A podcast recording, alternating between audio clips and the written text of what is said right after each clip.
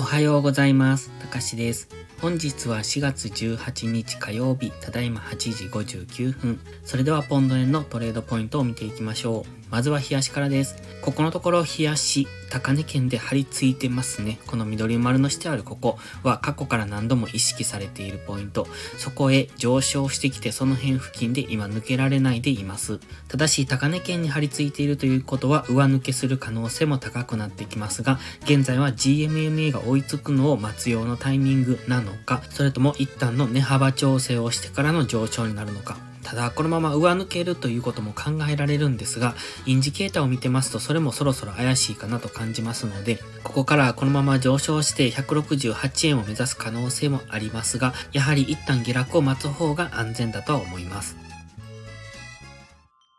では4時間足です。4時間足を見ても今高値圏に張り付いているのがわかりますね。現在は上昇トレンド中、そして GMMA の青帯も上向きなので基本的には押し目買いなんですけれども、気になるのは MACD ですね。こちらダイバージェンスを起こしてます。チャートは横ばい、そして MACD が下向きというところでダイバージェンスを起こしてますので、4時間足単位での大きめの下落には注意をしておきたいところ。現在ですと165円もしくは164円ぐらいまで下落するというところもも想定に入れておいた方がいいかもしれませんね。今は GMMA でサポートされて上昇してきてますが、それもなんとなく怪しくなってきましたので、一旦の下落を待つ、そして4時間足単位での次の上昇に入るタイミングを待っていくのが良さそうです。では1時間足です。4時間足以上は方向感がなくどちらに動くのかというのが分かりにくい。基本的には上昇トレンドで上がっていくだろうと思うんですけれども、やはり一旦の調整の下落をしてほしいところ。ただ1時間足を見てますと、昨日の夕方のショートムービーでもお話ししましたが、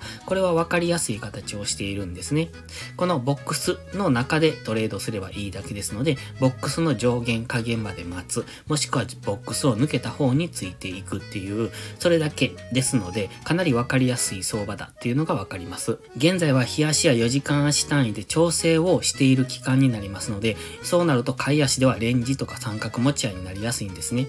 で、三角持ち合いは先端が細くななっていますので、トレードが難しくなりますが、レンジの場合は上限下限に引き付けてトレードするだけですので、そこまで待てばいいという、そういう単純な作業になってきます。そして、損切りの位置も非常に分かりやすくなってきますので、そういうところでトレードしていくのが勝率も上がりますし、損切りも小さく済ませられますので、そういうところを狙ってトレードしていくのがいいですね。まずはこのボックス内でのトレード、そしてボックスを抜けた方へついていくというのを意識してしばらくはトレードしていくのがいいですね。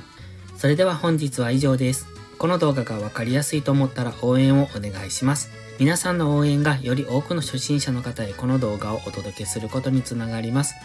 そして最後にお知らせです。YouTube のメンバーシップでは初心者の方向けの丁寧な解説動画を毎週1本更新しています。トレードの基礎が学べるメンバーシップにご興味があれば一度お試しください。また初心者ではないけど安定して勝てないという方はポストプライムでのプライム会員をお勧めしています。こちらは YouTube のメンバーシップと違って2週間の無料期間があります。プライム会員価格は徐々に値上げを予定してますので、少しでも気になる方はお早めの行動がお得です。今登録すれば値上げ後も今の価格が適用されます。ぜひ無料期間を有効にご活用ください。詳細は概要欄にあります。それでは本日も最後までご視聴ありがとうございました。たかしでした。バイバイ。インジケーターの使い方解説ブログを書きました。GMMA、ストキャスティクス、 MACD の使い方について詳しく書いてます。まずは一度目を通してみてください。きっとスキルアップのお役に立てると思います。インジケーターは何気なく表示させるのではなく、理解して使いこなすことが大切です。また、インジケーターを使ったエントリー手法のテキスト販売を始めました。こちらは初心者から中級者向けですが、初心者の方向けの初級編もご用意しています。勝つための聖杯なんてありません。だからこそ地味にコツコツとスキルを積み上げていくものです。このテキストはそんな方のお力になれると信じています。せっかく FX を始めたのですから明るい未来を夢見て頑張りましょう。